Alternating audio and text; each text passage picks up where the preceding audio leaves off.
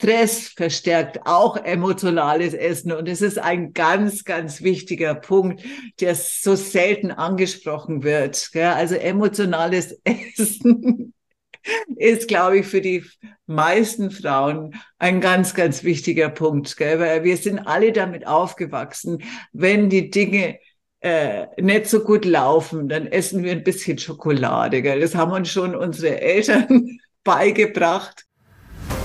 Schnell, einfach, gesund. Dein Gesundheitskompass. Wir zeigen dir, wie du schnell und einfach mehr Gesundheit in dein Leben bringst und endlich das Leben führst, das du verdienst.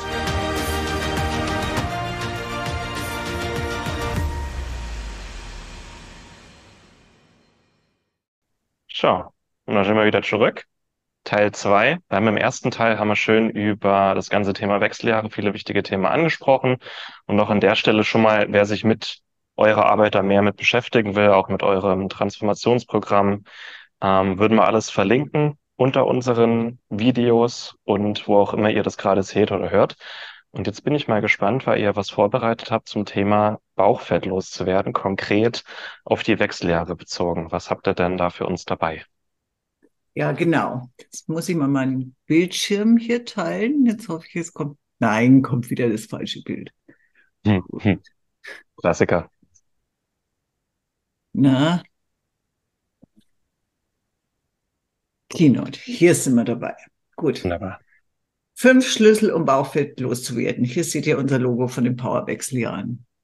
Gut. Also Bauchfett. Ich glaube, es gibt nur ganz, ganz wenige Frauen, die mit ihrem Bauch zufrieden sind. Ja? Also soweit ich mich erinnern kann, ich hatte immer einen runden Bauch. Ich wollte immer am Bauch abnehmen, bis ich mit 50 eine Kolonoskopie gemacht habe, wo mir dann die Ärzte erklärt haben, ich hätte einen sehr, einen sehr langen Darm. Ja? Und dann wurde mir klar, dass ich wohl nie einen flachen Bauch bekommen werde. Ja? Aber es gibt Frauen, die haben also einen beneidenswert flachen Bauch, so einen richtigen Waschbrettbauch. Das sieht man, ich weiß noch in den 80er Jahren, also ich bin ein Kind der 60er und in den 80er Jahren, die Movie-Stars, die waren alle extrem dünn und die hatte, hatten alle diese Wahnsinnstaille und diesen super flachen Bauch. Gell? Also äh, unerreichbar für die meisten Frauen. Gell? Also das nur als Prämisse. Gell? Aber Bauchfett, wenn es zu viel wird, wie hier auf diesem Foto, ist tatsächlich nicht nur ein ästhetisches Problem, sondern auch ein gesundheitliches Problem. Denn Bauchfett, Fettgewebe ist kein, es sind keine stillen Zellen, die da so vor sich hin ähm, vegetieren im Körper und die eben einfach nur nur da sind und nur Volumen haben. Bauchfett jeder Art ist ein aktives Gewebe, das zahlreiche Botenstoffe produziert. Und leider ist Bauchfett, ist auch als viszerales Fett bekannt, der Fachausdruck, ist nicht gesund. Und denn es fördert Entzündungen. Und Entzündungen sind der große Feind der Gesundheit schlechthin. Also es gibt diesen Begriff inflammating. Mit dem Alter geht der, nimmt der Stoffwechsel ab. Alles wird ein bisschen heruntergefahren. Gell? Die Altersprozesse setzen allem zu. Das Gehirn schrumpft. Gell? Wir haben nicht mehr so viel äh, Coenzym Q10. Die Kollagenproduktion geht total in den Keller und es entstehen überall im Körper so kleine Entzündungsherde und Bauchfett kann zu diesen kleinen subklinischen Entzündungsherden beitragen. Und diese Entzündungsherde, die merken wir nicht, gell? aber die belasten unsere Gesundheit mit zahlreichen freien Radikalen und diese Entzündungsherde gelten als ein Risikofaktor für alle gängigen Zivilisationskrankheiten, angefangen von Herz-Kreislauf-Erkrankungen, Krebs, aber auch Diabetes. Also Entzündungen sind der große Feind während des ganzen Lebens, aber speziell im Alter, weil es ja eben zu vielen subklinischen Entzündungsherden kommt im Körper, die man so eigentlich gar nicht bemerkt. Dann Bauchfett verstärkt auch die Insulinresistenz. Es verschlechtert die Blutfettwerte. Es erhöht den Blutdruck. Alles Risikofaktoren für Herz-Kreislauf-Erkrankungen. Also Herz-Kreislauf-Erkrankungen, es hört sich so harmlos an. Es ist aber weltweit Todesursache mit Abstand Nummer eins, weil Herz-Kreislauf-Erkrankungen dazu zählt nicht nur Herzinfarkt oder Herzinsuffizienz, dazu zählen auch Schlaganfall. Zum Beispiel Angina pectoris sind Herz-Kreislauf-Erkrankungen. Angina pectoris endet oft mit einem Herzinfarkt. Also Herzstillstand ist eine der häufigsten Todesursachen schlechthin.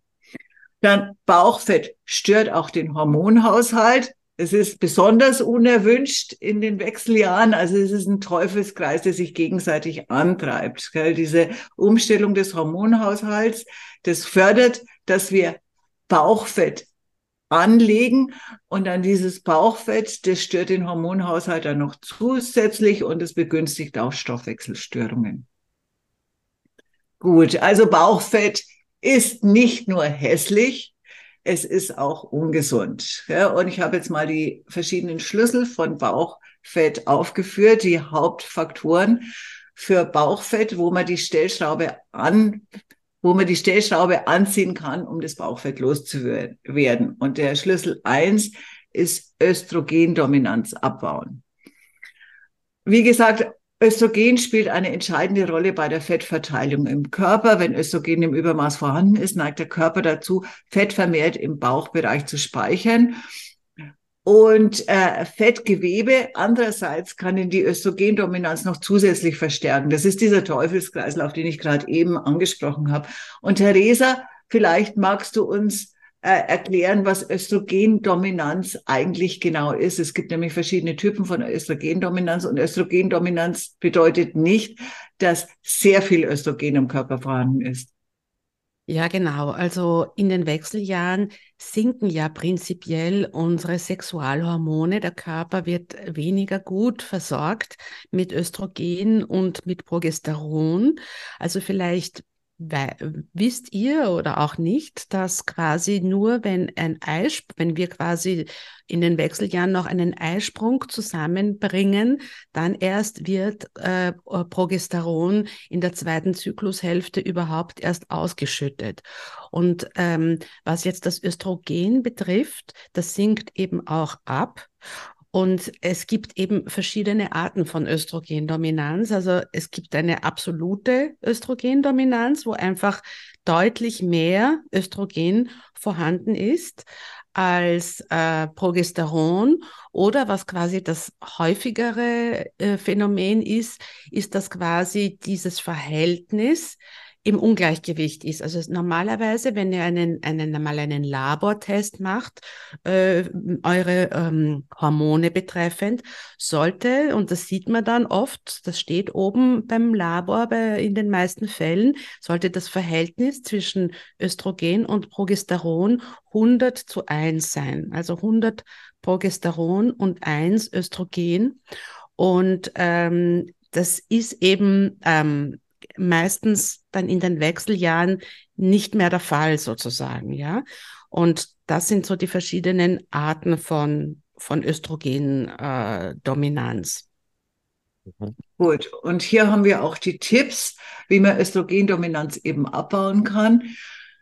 An erster Stelle steht dabei eine Bewegung. Und dabei ist es wichtig, dass man eben die richtige Mischung trifft. Es geht nicht nur darum, Aerobiktraining zu machen. Also Aerobik ist Ausdauertraining, zum Beispiel Radfahren oder Laufband oder Cross-Trainer. Das sind alles Aerobik-Übungen.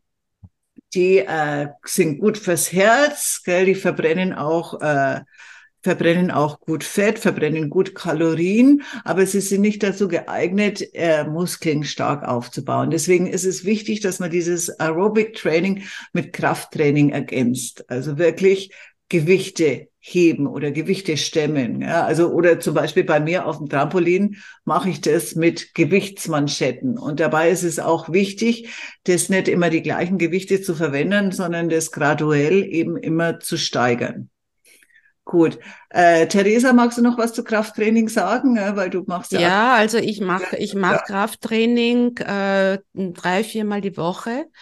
Und hier ist es wichtig, liebe Frauen, dass ihr das Krafttraining so betreibt, dass ihr wirklich an eure Grenzen kommt. Also nicht mit den äh, äh, mit den pinken, leichten Handeln trainieren, sondern dass ihr wirklich, ihr macht jetzt konkret, wenn, also am Anfang natürlich die ersten Wochen äh, beginnt man leicht und, und, und da schaut man halt, wie, wie, wie man sich das erst einmal an sich eingewöhnt.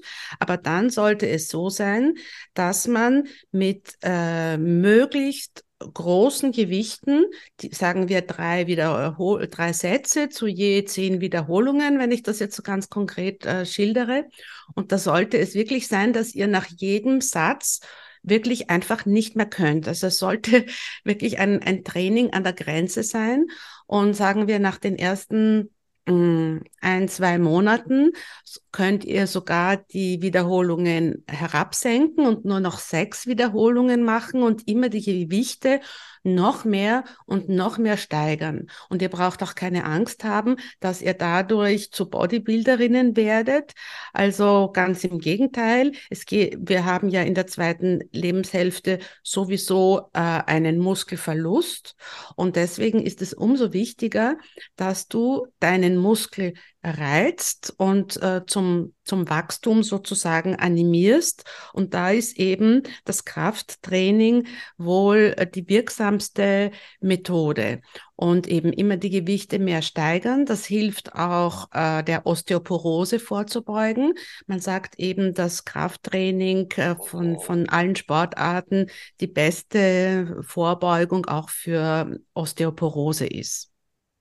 Ja, und ich möchte dazu fügen, also ich finde es ganz wichtig, dass ihr süchtig werdet, hm. süchtig in Anführungszeichen, nach diesem guten Gefühl, wenn ihr den Workout beendet habt. Es muss nicht unbedingt sein, dass ihr jetzt so wahnsinnig Spaß an dem Workout selbst findet. Ihr müsst euch super gut fühlen, wenn ihr das beendet habt. Und wenn ihr das oft genug macht, dann wisst ihr, wie gut dieses Gefühl ist. Gell? Und ihr macht es dann auch gerne, weil ihr wisst, wie toll ihr euch nach dem Workout fühlt.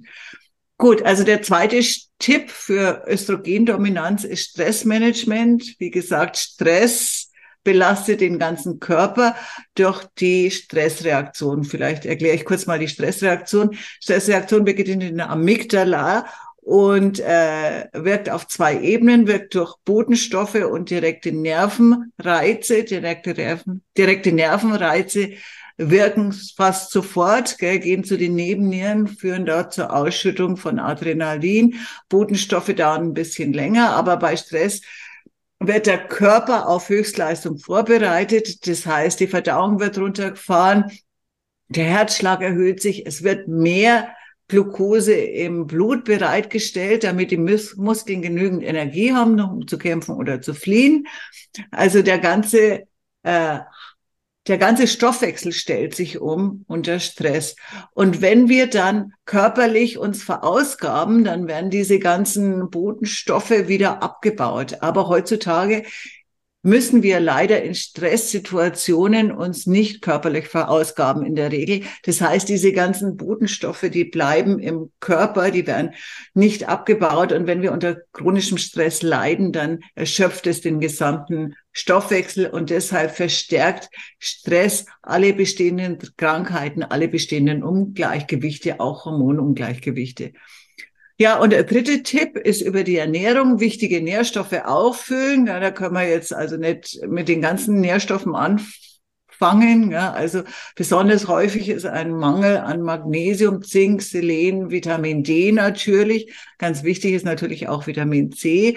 Aber Q10 ist auch ganz, ganz wichtig, weil wir das Coenzym Q10 brauchen, die Mitochondrien, die Kraftwerke der Zellen, um die äh, Sauerstoffkette durchzuführen. Das heißt, um Glucose aus dem Blut in Adenosintriphosphat umzuwandeln. Und im Alter besteht häufig ein Mangel an Coenzym Q10. Dann brauchen wir auch Antioxidantien, um oxidativen Stress zu verringern. Und Vitalpilze sind super gut, um das Immunsystem zu stärken, aber auch um die Stimmung zu stärken. Also Vitalpilze haben faszinierende Wirkungen. Da ist eigentlich der Martin ist unser Spezialist für die Vitalpilze hier. Ja, aber heute geht's nicht um mich. Deswegen ja, heute geht's nicht um dich, gell, aber so nur kurz am Rande erwähnt, Vitalpilze sind ein super spannendes Thema, können wir uns wir euch allen auch nur ans Herz legen in den Wechseljahren. Schlüssel zwei, um Bauchfett loszuwerden, ist Stressmanagement. Das haben wir gerade eben schon angesprochen. Ja. Also Stress kann eine große Rolle bei der Ansammlung von Bauchfett, Bauchfett spielen durch folgende Faktoren, bedingt durch die Stressreaktion. Erhöhter Cortisolspiegel, also Cortisol ist auch als Stresshormon bekannt, das eben bei der Stressreaktion eine wichtige Rolle spielt. Dann Stress verstärkt die Insulinresistenz. Stress verstärkt auch emotionales Essen und es ist ein ganz, ganz wichtiger Punkt, der so selten angesprochen wird. Also emotionales Essen ist, glaube ich, für die meisten Frauen ein ganz, ganz wichtiger Punkt, weil wir sind alle damit aufgewachsen, wenn die Dinge äh, nicht so gut laufen, dann essen wir ein bisschen Schokolade. Gell? Das haben uns schon unsere Eltern beigebracht. Gell? Mein ganzes Schweigen von dem äh, typischen Kaffee und Kuchen mit am Wochenende oder unter der Woche, äh, das ja zur deutschen Kultur gehört. Gell? Aber emotionales Essen und speziell Süßigkeiten sind eben im Alter auch ganz vorhanden. Und es geht eben darum, wenn wir einen gesunden Lebensstil einüben wollen, die Gründe für emotionales Essen zu finden. Das ist meistens Stress oder innerer Druck, den wir uns selbst machen und andere Methoden zu finden statt emotionalem Essen. Wie können wir uns selbst umarmen? Wie können wir selbst für uns sorgen? Wie können wir uns ein gutes Gefühl verschaffen, ohne jetzt zur Schokoladentafel zu greifen? Dann Bewegungsmangel ist auch ein äh, großer Punkt bei Stress. Stress geht häufig mit Bewegungsmangel einher, weil wenn wir gestresst sind, dann möchten wir versuchen, so viel wie möglich zu schaffen. Und das ist meistens Schaffen in der heutigen Zeit ist meistens Sitzen am Computer oder irgendwelche anderen sitzenden Tätigkeiten, die mit Arbeit verbunden sind, ist selten, eher selten körperliche Arbeit. Und dann Stress führt eben auch zu Schlafstörungen. Und Schlaf ist eben auch ganz, ganz wichtig. Aber da kommen wir später noch dazu. Das ist nämlich ein eigener Schlüssel. Dann Tipp für Stress, Stressmanagement. Entspannungstechniken. Entspannungstechniken. Also ich persönlich meditiere zweimal am Tag. Das ist jetzt natürlich schon äh, ein bisschen viel, gell? das kann ich jetzt nicht jedem empfehlen, gell? aber Meditation ist ein super Weg, um äh, mit Stress fertig zu werden und zu entspannen. Und Meditation, das bedeutet nicht immer, man sitzt jetzt mit geradem Rücken da und äh, übt sich in einer Zen-Technik, äh, sondern Meditation kann auch sagen, sein, man setzt sich die Kopfhörer auf und hört sich binaurale Klänge an. Das wirkt auch entspannend. Also es gibt so viele äh, Angebote von geführter Meditation auch im Internet. Also YouTube ist eine Fundgrube für, für alles, was mit Meditation zu tun hat auch. Und man kriegt es sogar kostenlos, man muss nichts dafür bezahlen. Also kann ich euch nur empfehlen. Äh, macht euch da mal schlau, wenn euch das Thema interessiert. Es gibt äh, wirklich einen Fundus von Möglichkeiten, der euch kostenfrei zur Verfügung steht.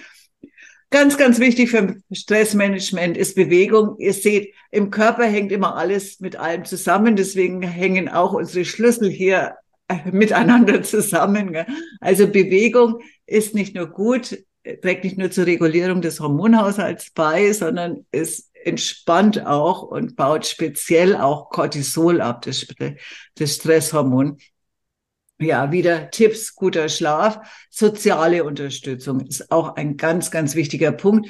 Das haben wir vorhin auch angesprochen. Ne? Über Probleme in den Wechseljahren redet man generell nicht so gerne. Also ich meine, wir alle präsentieren gerne Happy Flower Power zu unserer Umwelt und es ist fällt den meisten von uns schwer zuzugeben, dass es uns im Moment halt einfach nicht so gut geht. Und das kann ich euch allen nur raten, wenn ihr Probleme habt.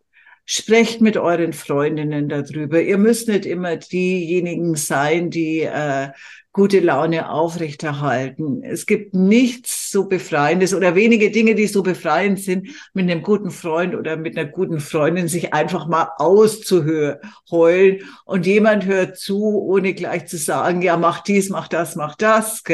Es kann auch hilfreich sein, dem dem Freund oder der Freundin einfach zu sagen, jetzt hör mir mal zu, lass mich mal mich ausweinen, gell? ich brauche jetzt keinen Ratschlag, ich brauche nur ein mitfühlendes Ohr. Sowas kann manchmal Wunder wirken.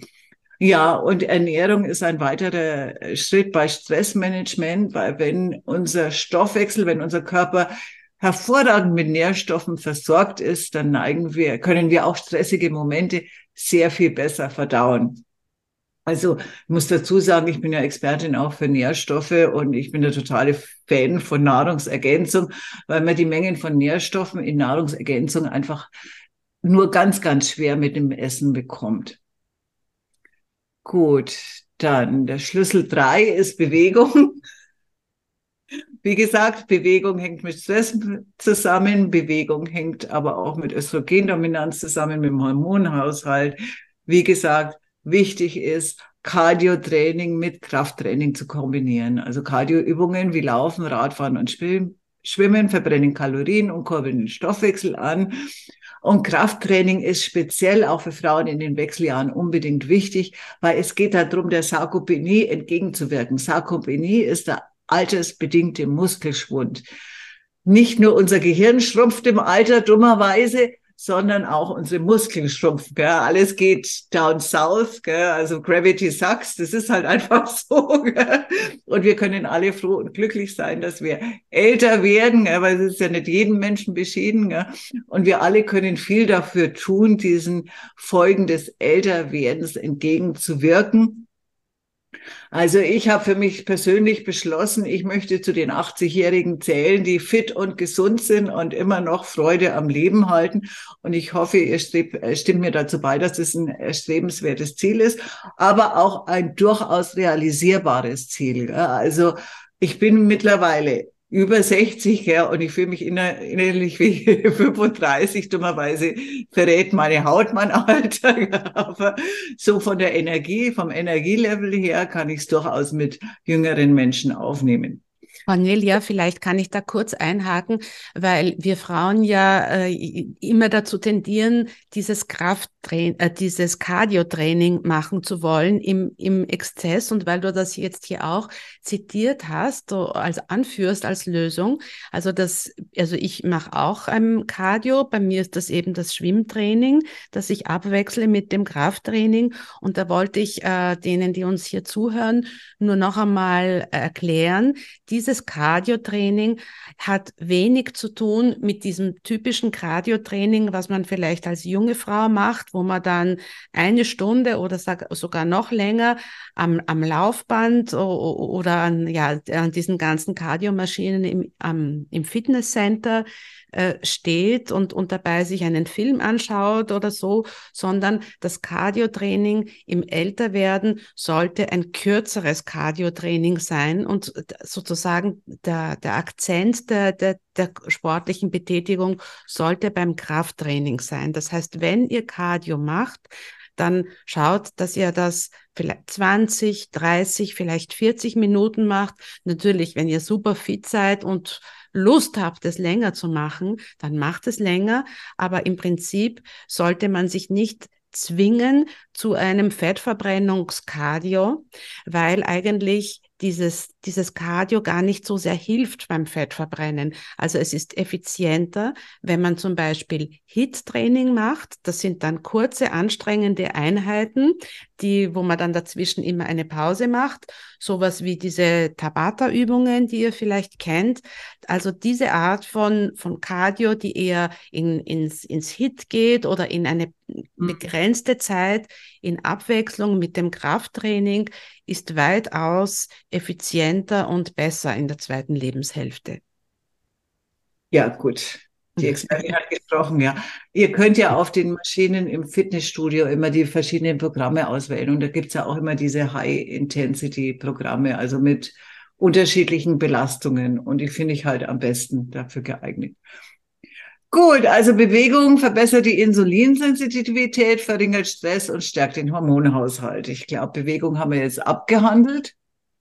Also wie gesagt, Bewegung wichtig, Krafttraining, weil Muskelmasse verbrennt ja auch mehr, mehr Kalorien im Ruhezustand als Fettgewebe. Dann Schlüssel 4, exogene Ketone. Da ist jetzt wieder die Theresa, die Spezialistin für exogene Ketone, obwohl ich trinke sie auch gerade im Moment. Ja, also ich bin jetzt äh, durch äh, meine letzten Recherchen im Insulinresistenzkongress bin ich eben einmal in die Ketose gekommen. Ich habe begonnen mit ketogener Ernährung und äh, das, obwohl, also ich habe ja am Anfang unseres Gesprächs äh, gesagt, dass ich Hashimoto habe und da ist ja eigentlich äh, die Keto-Ernährung äh, unter Umständen nicht so empfohlen, weil ja da die Hormone dann sozusagen ruhiger werden und zu ruhig sollten sie ja dann auch nicht werden. Aber ich kann nur sagen, dass mir die ketogene Ernährung sehr, sehr gut tut und dass da zum Beispiel dieser typische Heißhunger auf Süßes, den man auch im Zuge einer ähm, möglichen Insulinresistenz hat man ja oft diesen, diese Lust auf Süßes, beziehungsweise wir sind einfach alle zuckersüchtig.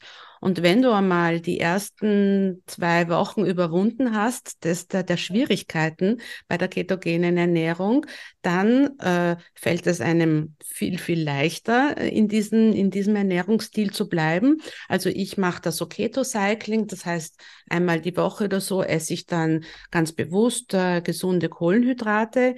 Ich persönlich ähm, wegen, wegen meiner Entzündungswerte achte ich halt auch darauf, dass das ein Entzünd, also lektinfreie Kohlenhydrate sind. Das heißt, ich mhm. esse auch kein Vollkorn, ich esse einfach jetzt gar kein Getreide, auch kein Pseudogetreide. Auch im, im Mais und sogar auch im Reis befinden sich ja Lektine. Die kann man halt, wenn man lang genug das abkocht, äh, kann man die dann verringern. Aber das ist einmal der erste Schritt, dass man ich kann euch nur raten, einmal es mit Keto-Ernährung äh, oder wirklich starkem Low Carb einmal zu probieren, weil dann viele Probleme, die, die, die man hat in den Wechseljahren, hm, weniger werden. Also du kommst leichter in die Gewichtskontrolle sozusagen und auch in die Blutzuckerregulation. Das wollen wir uns dann noch als das besondere Geheimnis fürs Ende aufheben. Und ich habe dann eben äh, vor ähm, eben ungefähr zwei Monaten auch noch zur Verstärkung der Ketose, in der ich mich jetzt hoffentlich überwiegend befinde, diese exogenen Ketone entdeckt, die ich jetzt äh, äh, trinke. Und äh, wenn ich das ist ähm, sozusagen. Zwischenfrage, Theresa. Man kann ja die Ketose auch äh, testen mit Teststreifen? Ja, also es gibt drei Methoden, die Ketose zu testen. Du kannst das mit Urinstreifen messen. Das ist die unsicherste Methode. Du kannst es mit einem Atemgerät messen oder mit äh, Fingerpeaks, also mit äh, einem Bluttest sozusagen. Ne? Und also die Urinstreifen sind am günstigsten. Und ich habe mir jetzt einmal, am Anfang habe ich mir damit beholfen sozusagen. Und, und ähm, genau, also das sind die, die verschiedenen Methoden es, äh, Methoden. es reicht eigentlich auch, dass du in einer milden Ketose bist, es sei denn, du hast wirklich eine schwere Krankheit. Also wenn du Krebs hast, weil äh, ketogene Ernährung hilft ja auch, äh, ist ja auch eine mögliche Therapie bei bestimmten Krebsarten. Da sollte man eben in einer therapeutischen, sehr tiefen Ketose sein. Und ansonsten, wenn du so bei 0,5 bist, ist es eigentlich ausreichend für, bist du bereits in einer, in einer guten Ketose drinnen.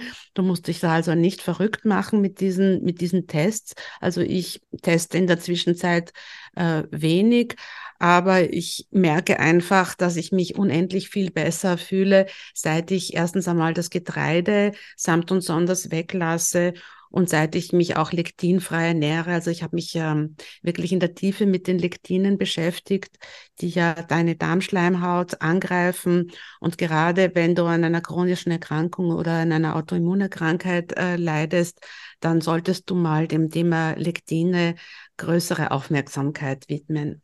Genau. Und jetzt, um auf die exogenen Ketone äh, zurückzukommen, die habe ich dann eben begonnen äh, zu trinken. Das sind diese rechtsdrehenden, bioidenten RBHB, äh, nennt man die Ketone, die, die ich trinke.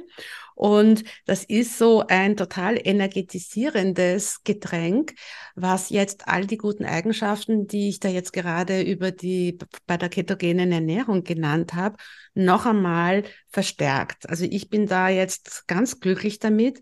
Ich nehme sie vor dem Training, dann hast du noch mehr Lust, äh, schwere Gewichte zu heben.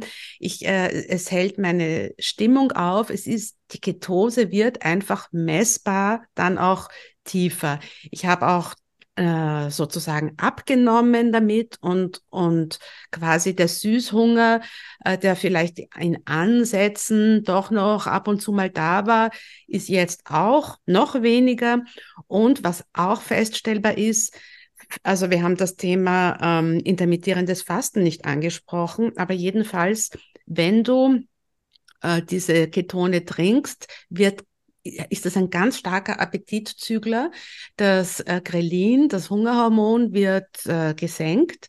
Und ich, ich muss mich oft richtig zwingen, um überhaupt zweimal am Tag äh, zu essen, weil das eben so gut funktioniert und man sieht auch beeindruckende Vorher-Nachher-Bilder äh, von, von Leuten, die halt stark abnehmen oder wo auch das Rheuma weniger wird oder wo die auch ihre Hormone besser ausgleichen, wenn sie quasi äh, ihre, also quasi diese exogenen Ketone trinken.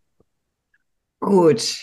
Also ich kann dazu stimmen. Ich experimentiere ja auch mit exogenen Ketonen. Wie gesagt, ich trinke ja gerade welche. Also sie zügeln den Appetit, Absolut, gell? Ja. Und sie geben Energie. Also Schlafhirnen weiß ich jetzt nicht so oder habe ich jetzt nicht so die Erfahrung gemacht, gell? aber ja, es gibt es also gibt Leute, die, die also ich sehe das, ich habe das bei mir auch noch nicht so gespürt, aber es gibt Menschen, die auch ihre Schlafprobleme mit, äh, mit den Ketonen in, in den Griff bekommen. Aber da gibt es natürlich viele andere Methoden, angefangen von Blaulichtreduktion und so weiter. Also um deinen, um deinen Schlaf zu verbessern, solltest du natürlich an deinem Stress und, und an deiner gesamten Schlafhygiene arbeiten. Da, da kann man ja, also da gibt es viele, vieles, was da dazu gehört um deinen Schlaf zu verbessern. Gut, und jetzt sind wir beim Schlüssel 5 und zwar ist es Kälte. Also der gute Wim Hof, der hat ja die Kryotherapie, die Kälteexposition populär gemacht. Das war, ich weiß nicht, ob ihr vom Wim Hof schon mal gehört habt. Das war dieser Typ, der unterm Eis schwimmt, gell, der Eisbaden macht. Also, der auch viele Leute dazu bewegt hat, in eiskaltes Wasser zu springen. Und Kälte kurbelt tatsächlich den Stoffwechsel stark an und fördert die Fettverbrennung. Außerdem, ganz wichtig, Kälte wandelt weißes in braunes Fett um und es stärkt die Mitochondrien und fördert auch die Bildung neuer Mitochondrien. Und Mitochondrien sind ja ganz wichtig im Alter, weil Mitochondrien die Energie produzieren, die unsere Zellen tatsächlich verwerten können. Und ähm, Martin, jetzt wieder, ihr habt ja ein ganzes Buch über Mitochondrien, über Zellreset geschrieben, wo es ja auch stark um Mitochondrien geht. Also die Mitochondrien in den Zellen fit zu halten, ist eben auch ein ganz wichtiges Thema, wenn man Bauchfett reduzieren will. Und Kälte, wir müssen nicht gleich ein Eisbad machen, ne? wie das der Wim Hof macht. Wir können uns auch ganz langsam an die Kälte gewöhnen. Es reicht zum Beispiel, wenn wir leicht begleitet auf unsere Balkon oder auf unsere Garten, auch in den Garten gehen. Speziell wichtig ist dabei auch barfuß zu gehen, ne? weil barfuß, das erdet uns dann gleichzeitig, weil über die Fußsohlen nehmen wir Elektronen auf, die antioxidativ wirken im Körper. Also Erdung ist es auch ein ganz wichtiges Thema, aber das würde jetzt zu weit führen. Also wie gesagt, wir können langsam mit der Kälte beginnen. Also kaltes Duschen ist nicht jedermanns Sache. Gell? Also äh, kaltes Duschen, wenn es nicht unbedingt sein muss, dann ist das jetzt nicht mein Ding. Gell? Aber im Sommer mache ich das ganz gerne, wenn ich in der Sonne gelegen bin. Gell? Aber im Winter fordert mich Kaltduschen schon stark heraus. Gell? Also es geht aber auch anders. Gell? Also ich gehe im Winter dann oft auf meinen Balkon, wenn es unter Minusgrade hat, dann gehe ich leicht begleitet auf meinen Balkon, barfuß und bleib da einfach mal zwei, drei Minuten auf meinem Balkon. Und das ist schon mal ein ganz guter Kältereiz und das kann man dann langsam steigern. Und was ich euch auch allen nur empfehlen kann, das sind Saunagänge. Und äh, Sauna, da schwitzt man ja sich das aus, ob das jetzt Infrarotsauna ist oder normale Sauna. Und anschließend kommt eben die Kälte. Und man hat in der Sauna eben auch das Möglichkeit, in ein Tauchbecken zu steigen mit ganz, ganz kaltem Wasser. Ist eine super, super, super Exposition von Kälte oder auch kalt duschen, weil wenn man in der Sauna war, dann duscht sogar ich gerne kalt. Gell? Da macht mir das überhaupt nichts aus, mich unter die kalte Dusche zu stellen. Und ganz, ganz wichtig ist auch, äh, den Kopf nicht auszusparen beim kalten Wasser, weil wir haben die meisten Kälterezeptoren am Kopf. Gell? Also es ist ganz, ganz wichtig, auch den Kopf kalt abzuduschen. Also ich möchte da gerne einhaken und eine Lanze fürs Eisbaden brechen, weil ich äh, letztes Jahr immer wieder ähm, das Kaltbaden praktiziert habe und äh, äh, das jetzt auch fortführen werde und weil es auch für mich Überwindung bedeutet, da äh, habe ich jetzt bei mir hier in meiner Nähe in eine große Facebook-Gruppe aufgerufen, wer mit mir Eisbaden gehen möchte und habe auch schon jetzt eine kleine Gruppe versammelt. Und wir, wir fangen jetzt am kommenden Wochenende an. Ich werde, das habe ich mir auch vorgenommen, das auf Instagram zu dokumentieren, um auf mich selber einen gewissen sozialen Druck auszuüben, weil eben das Eisbaden, wenn es auch nur zwei, drei Minuten sind, wunderbare therapeutische Effekte haben, gerade auch, wenn man eine Schilddrüsenunterfunktion oder Hashimoto, so wie ich hat, ist, äh, ist diese Kälteexposition wunderbar und auch eine Säule der Therapie zum Durchbrechen von Insulinresistenz.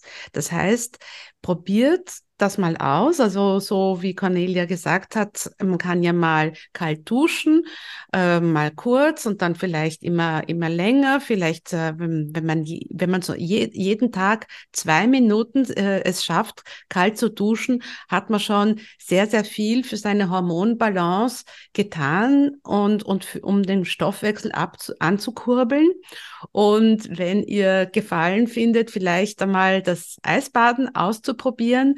Es gibt äh, viele Eis Eisbader mehr als man als man glaubt, wenn man da eben in seiner was weiß ich in, ein, in seiner Umgebung das postet in der in der es gibt ja immer diese Facebook Gruppen, die auch so ortsbezogen sind, da melden sich dann erstaunlicherweise immer Leute, die bereit sind gemeinsam das Experiment zu wagen. Und natürlich ist gut, wenn man da ein bisschen bei Wim Hof schaut, da gibt es ja auch diverse Atemtechniken, aber das muss gar nicht unbedingt sein. Gut. Und ich habe jetzt hier erwähnt, Kälte wandelt Weißes in braunes Fett um. Und es ist ein ganz, ganz wichtiger Punkt, denn es gibt einen großen Unterschied zwischen weißem und braunem Fettgewebe. Das möchte ich nur noch mal kurz erklären. Und zwar ist weißes Fett, wie braunes Fett auch, ein aktives endokrines Organ, das verschiedene Hormone und Signalstoffe produziert. Beispiele dafür. Leptin. Leptin spielt eine Rolle bei der Kontrolle des Appetits und des Energiehaushalts. Man ist noch nicht ganz sicher, wie genau Leptin den Appetit steigert. Also Leptin wirkt immer mit Grelin zusammen. Und äh, es ist einfach so, wenn man viel Fett, äh, viel Bauchfett hat, dann ist man normalerweise auch viel hungriger. Das ist einfach eine natürliche Folge des Bauchfetts und es hängt mit diesen Botenstoffen zusammen, mit diesen Hormonen, die das Bauchfett auch produziert. Und dann, was auch ganz wichtig ist, weißes Fettgewebe produziert Interleukin 6 und das fördert Entzündungsprozesse im ganzen Körper. Das ist eines der Interleukine. Es gibt verschiedene Interleukine, manche hemmen Entzündungen, manche fördern Entzündungen, aber dieses Interleukin 6, das fördert Entzündungsprozesse ganz stark. Und chronische Entzündungen stehen ja oft im Zusammenhang mit Fettleibigkeit und Stoffwechselstörungen. Hm. Und braunes Fettgewebe dagegen, das ist das Fettgewebe, das wir haben möchten. Also äh, es gibt Leute, die haben sehr viel braunes Fettgewebe. Die schauen dann zwar auch, die schauen dann sehr solide aus. Gell? Also ich kenne einen Personal Trainer, gell, der ist also eigentlich relativ solide gebaut, aber der hat zum großen Teil braunes Fettgewebe, der wirkt wie eine Wärmflasche. also der strahlt die Hitze praktisch aus, gell, weil braunes Fett erzeugt Wärme durch Aktivierung von Mitochondrien und das ist bekannt als Thermogenese. Also wir haben hier zwei wichtige Dinge. Thermogenese aktiviert Mitochondrien. Ganz, ganz wichtig für unseren gesamten Energiehaushalt. Wenn wir aktive Mitochondrien haben, dann fühlen wir uns einfach sehr viel energiegeladener, als wenn die Mitochondrien schwächeln. Und ja, und wenn und wir viel braunes Fettgewebe haben, dann frieren wir auch nicht so schnell. Und das ist auch ein ganz, ganz wichtiger Punkt bei Frauen, weil viele Frauen frieren, sind sehr verfroren im Winter. Und das ist einfach ein Anzeichen dafür, dass wir viel weißes Fettgewebe haben. Ich kann mich noch erinnern, wie ich 20, 30 Jahre alt war, da habe ich im Winter auch unheimlich gefroren. Gell? Meine Füße waren ständig kalt, ich hatte Durchblutungsstörungen an den Händen und ich führe das darauf zurück, dass ich damals einfach nicht so trainiert war, wie ich heute bin und dass ich dadurch viel mehr weißes Fettgewebe hatte als heute. Und Mitochondrien, die enthalten auch ein Protein namens UCP1. Ich habe jetzt das, da gibt's, es ist die Abkürzung von dem englischen Ausdruck, den möchte ich euch jetzt ersparen. Und dieses UCP1 spielt eine wichtige Rolle bei der Umwandlung von Nahrungsfetten und Zuckern, also Kohlenhydraten in Wärme. Und braunes Fett, das kann auch Fette und Glucose direkt aus der Blut Bahn aufnehmen und verbrennen. Und auf diese Weise senkt es den Blutzuckerspiegel und stärkt den Stoffwechsel. Gut, also braunes Fettgewebe ist das Fettgewebe, das wir alle kultivieren möchten. Und es ist möglich, weißes in braunes Fettgewebe umzuwandeln durch Kälte. Gut, übrigens alles, was ich sage, das sauge ich mir nicht aus den Fingern, sondern es gibt wissenschaftliche Studien, die das alles belegen. Also in meinem Job als Medizinjournalistin verfolge ich ständig, äh, was die Forschung in Bezug auf Gesundheit auf der ganzen Welt äh, herausfindet. Und deswegen ist das auch alles wissenschaftlich belegt. Und ja. vielleicht, da, vielleicht darf ich jetzt dann noch kurz das Wort ergreifen und sagen, dass äh, du wirst ja jetzt dann auch unser Coaching äh, vorstellen, was wir uns quasi aufgehoben haben und was natürlich dann auch ein ganz wichtiger Schlüssel ist, um das Bauchfett zu reduzieren, ist die Regulation des Blutzuckerspiegels, die Überwindung von Insulinresistenz, so du sie hast, oder jedenfalls die Regulation des Blutzuckerspiegels, wo ich eben diesen Insulinresistenzkongress äh, gemacht habe und da eben mir e-, einiges an Expertise aneignen durfte und mich dann auch noch weiter in der Tiefe beschäftigt habe. Und äh, alles, was jetzt die Insulinresistenz und die Regulation des Blutzuckerspiegels betrifft, das erklären wir dann im Detail in unserem Zwölf-Wochen-Programm. Genau, und zwölf Wochen deswegen, weil wir eine komplette Transformation bewirken wollen. Es geht nicht darum, nur Tipps zu geben mit Online-Videos und zu sagen, mach das und mach das, mach das, sondern es geht darum, wirklich interaktiv mit euch diese ganzen guten Gewohnheiten zu üben und sie wirklich in euren Alltag zu integrieren. Und dabei gibt es keine Pauschallösung, es gibt keine Universallösung, die auf jeden zutrifft, weil jede Frau verschieden ist, jeder Stoffwechsel funktioniert verschieden. Und es geht darum, die Lösungen für einen gesunden Lebensstil auf jede Frau perfekt zuzuschneidern und dann gemeinsam einzuüben, und der Vorteil ist eben, wenn man nicht alleine ist, wenn man das nicht alleine macht, sondern in der Gruppe dann auch Feedback hat, Motivation hat in der Gruppe. Auf diese Weise ist es möglich, wirklich eine Transformation zu bewirken. Ihr werdet dabei nicht alleine gelassen. Wir nehmen euch an die Hand. Ihr habt aber auch den Zusammenhalt in der Gruppe. Und das ist ganz, ganz wichtig, weil dieses Gruppenerlebnis das einfach so stärkend ist. Gut, Wechseljahre wir können die Wechseljahre auf zwei verschiedene Arten und Weisen erleben. Also eine Zeit voller Krankheit, voller Probleme, voller Depressionen, voller Schwere, voller Bauchfett. Oder wir können die Wechseljahre als eine Chance verstehen, einen kompletten Reboot unseres Lebensstils zu machen. Und wenn wir zu viel Bauchfett haben, dann ist es ein ganz, ganz sicheres Anzeichen dafür, dass ein Reboot unseres Lebensstils gefragt ist. Weil wenn nicht jetzt, wenn du jetzt nicht gesunde Lebensweise einübst, wann dann? Jetzt ist der Zeitpunkt, wirklich die Weichen zu stellen, gesund und fit, glücklich zu altern. Gut, und dann möchte ich euch noch ein bisschen was über dieses Programm erzählen. Und zwar dieses Powerwechseljahre Coaching ist darauf angelegt, stille Entzündungen zu reduzieren, dein Wunschgericht zu erreichen, voller Energie durchs Leben zu schreiten und wieder gute Laune zu haben. Ja, also es geht darum, und der erste Schritt beim Abnehmen ist immer Selbstakzeptanz. Es geht darum, dass wir uns alle selbst voll und ganz akzeptieren mit all unseren Problemen, mit all unseren Schwächen, aber auch mit all unseren Stärken. Und nur von dieser Plattform, von diesem äh, Startschuss der Selbstakzeptanz können wir dann vorwärts schreiten. Und wir wissen genau, worüber wir sprechen, Theresa und ich, weil wir haben alle Diätsünden selbst durchgemacht. Wir haben alle Selbstzweifel, alle, alle, äh, ich weiß nicht was, alle wir haben von unserem Lebensweg her so viele Schwierigkeiten durchstanden. Wir sind beide mehrfach ausgewandert. also ich möchte jetzt da nicht äh, unser ganzes Leben darstellen, aber wir haben einen Schatz, einen wahren Reichtum an Lebenserfahrung gesammelt, den wir gerne mit euch teilen möchten. Und wir sind so gespannt. Jetzt kann ich mal hier aufhören. Wir sind so gespannt auf die ganzen Frauen, die jetzt da auf uns zukommen werden. Ja, wir freuen uns, dass wir diesen Schritt für uns selbst getan haben, aber auch für all die, die Frauen, die jetzt bei uns im Coaching dann mitmachen werden. Cool. Lisa. Ja, genau. Ich kann nur dem beipflichten. Äh, ich bin auch ganz gespannt, äh, wer, wer sich aller da melden wird. Und na, es wird sicher eine großartige Zeit.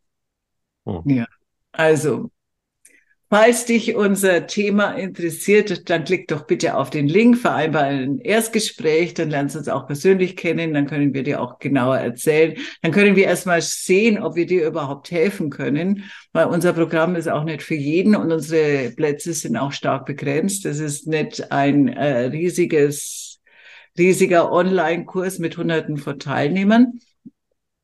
Also, wenn dich das, was wir jetzt beschrieben haben, wenn dich das anspricht, dann klick doch bitte auf den Link und lern uns persönlich kennen.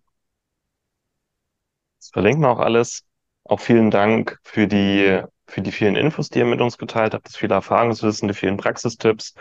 Ähm, ich denke, da hat jetzt auch jeder mal was mitnehmen können. Und wer sich da jetzt angesprochen fühlt, einfach mal klicken, Infogespräch und dann können wir die nächsten Schritte angehen. Vielen Dank, ihr zwei. Ich wünsche euch ganz viel Erfolg, ganz viel Spaß weiterhin und wir sehen uns. Macht's Dank, gut. Martin. Vielen Dank, liebe Zuschauer, fürs Zuschauen. Ciao, ja, ciao. vielen Dank, alles Gute. Wenn euch die Ketone interessieren, dann wendet euch gerne an mich, dann könnt ihr sie über mich erstehen. Vielen Dank, dass du dabei warst hole dir unter www.schnelleinfachgesund.de slash newsletter noch mehr Gesundheitstipps zu dir nach Hause. Dir hat die Folge gefallen? Dann lass uns gerne eine 5-Sterne-Bewertung da, damit mehr Hörer auf uns aufmerksam werden und von dem Wissen profitieren.